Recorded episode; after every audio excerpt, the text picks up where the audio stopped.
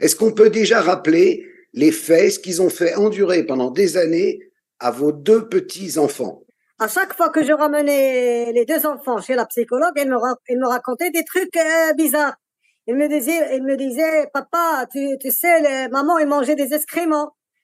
maman, il faisait ça, il faisait ça, des trucs que je je comprenais pas. Le jour euh, après deux mois, il me raconte, le, le, petit qui avait six ans et demi, il me dit, papa, tu vois, le monsieur, c'était un policier, il prenait son zizi et me faisait derrière et commençait à danser. À la fin, il a fallu pisser sur moi, sa, son urine était très chaude. J'ai compris, j'ai compris que c'était un, abus sexuel. Et l'histoire, elle commence à partir du jour où j'ai vu le pédopsychiatre. Parce que le pédopsychiatre, sur son rapport que j'ai envoyé à M. Farid, il me confirme que les enfants, ils ont été victimes d'abus sexuels pendant plusieurs mois et qu'ils étaient menacés et qu'ils avaient peur pour la vie de leur père et de, et de, leur frère. Avec le temps, les enfants, ils me disent, papa, les gens, ils, ils mélangeaient des excréments de l'urine, du sang et qu'ils mangeaient. Donc, euh, pour eux, l'urine, moi j'ai compris avec le temps, ils me disaient l'urine, c'est, il avait une couleur semblable à celle du lait. Donc j'ai compris que c'était du sperme. Donc, euh, en posant des questions aux enfants, et il me raconte que les gens se, faisaient entailler le bras. Il y, avait plus d'une douzaine d'hommes et femmes ils s'entaillaient les bras, ils prenaient le sang qu'ils mettaient dans, le, dans les bouteilles en plastique, ils mélangeaient ça avec les excréments, euh, donc euh, avec les excréments et, les spermes. Euh, les enfants, ils me, disaient, ils, urinaient dans des ballons. Alors c'était des préservatifs.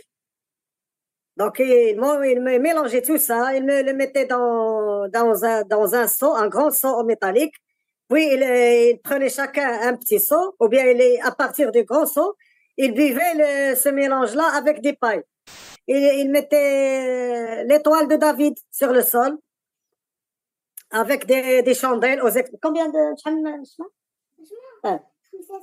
Cinq, six chandelles qu'il mettait euh, aux extrémités. Euh, la maman qui était, je pense, la gourou, je sais pas comment il faisait ça, euh, il, s'agenouillait, il, pratiquait des sexes, euh, il faisait l'amour euh, sur l'étoile, ou bien il se masturbait. L'enfant, il ne, ne, comprend pas ce que ça veut dire masturber, mais il dit, parfois, même parfois, il me dit, euh, maman, il faisait des trucs bizarres avec les vide. C'est comme s'il faisait l'amour avec un, un, démon, ou bien je sais pas comment comment expliquer ça. C'était c'était de la sorcellerie. À chaque fois que je dis que j'ai compris, j'ai dit, je n'ai rien compris. Et ça avance. C'était la sorcellerie et c'était pire. ces gens-là, ils étaient sous, en deux, euh, je peux les diviser en deux catégories. Il y avait les gens qui étaient euh, généralement chez moi, donc ceux qui faisaient des rites sataniques avec euh, des excréments, des orgies, etc. Mais des, fois, les enfants, ils étaient drogués et on, on, les emmenait dans un lieu isolé qui n'était pas donc dans, dans, un milieu citadin. Donc, ils étaient à l'extérieur de la ville. Donc, euh, dans, cette ferme, les enfants, ils ont donné les détails de la ferme. C'est-à-dire euh, la clôture, comment elle était, la porte, euh, la, maison qui était une grande maison. Donc, ils ont dit que, que c'est à peu près 200 mètres carrés qui était bâti. Donc, c'était un sous-sol et un deuxième sous-sol et quatre niveaux. Il y avait des voitures de luxe, des Porsche, des Ferrari, ils ont identifié les couleurs des voitures, le type de voiture. Et en sous-sol, ils avaient des voitures, et ils avaient des frigos où il y avait des, parties de corps humains. Donc, il y avait des corps humains. Ils ont, une grande salle euh, informatique vitrée qui était peinte en blanc. Ils avaient des, des caméras. Donc, euh, pour, euh, pour rappel, les enfants, ils étaient filmés. À chaque fois que les, les agresseurs abusaient des enfants, ceux-ci utilisaient un, téléphone portable et un appareil, et c'était toujours le même téléphone et, le même appareil. Donc, ils n'utilisaient pas plusieurs appareils. Euh, avant de partir à la ferme, les enfants m'ont dit que ces gens-là leur donnaient, les obligeaient à boire une sorte de, jus d'orange. Donc, c'était un somnifère. Les enfants ne, euh, étaient endormis à partir de Tanger et lorsqu'ils arrivaient à la ferme, ils étaient, ils se réveillaient. Là, dans la ferme, c'était toujours la même chose. C'est des, orgies, la drogue, euh, le, sexe, les corps humains. Donc, ils sacrifiaient des corps humains. Parfois, ils sacrifiaient des chevaux. Donc, ils ramenaient un chevaux qu'ils mettaient dans, sur un métal et qu'ils égorgeaient, qu'ils mangeaient. C'est là où ils ont vu des, les barbecues avec euh, de la chair humaine.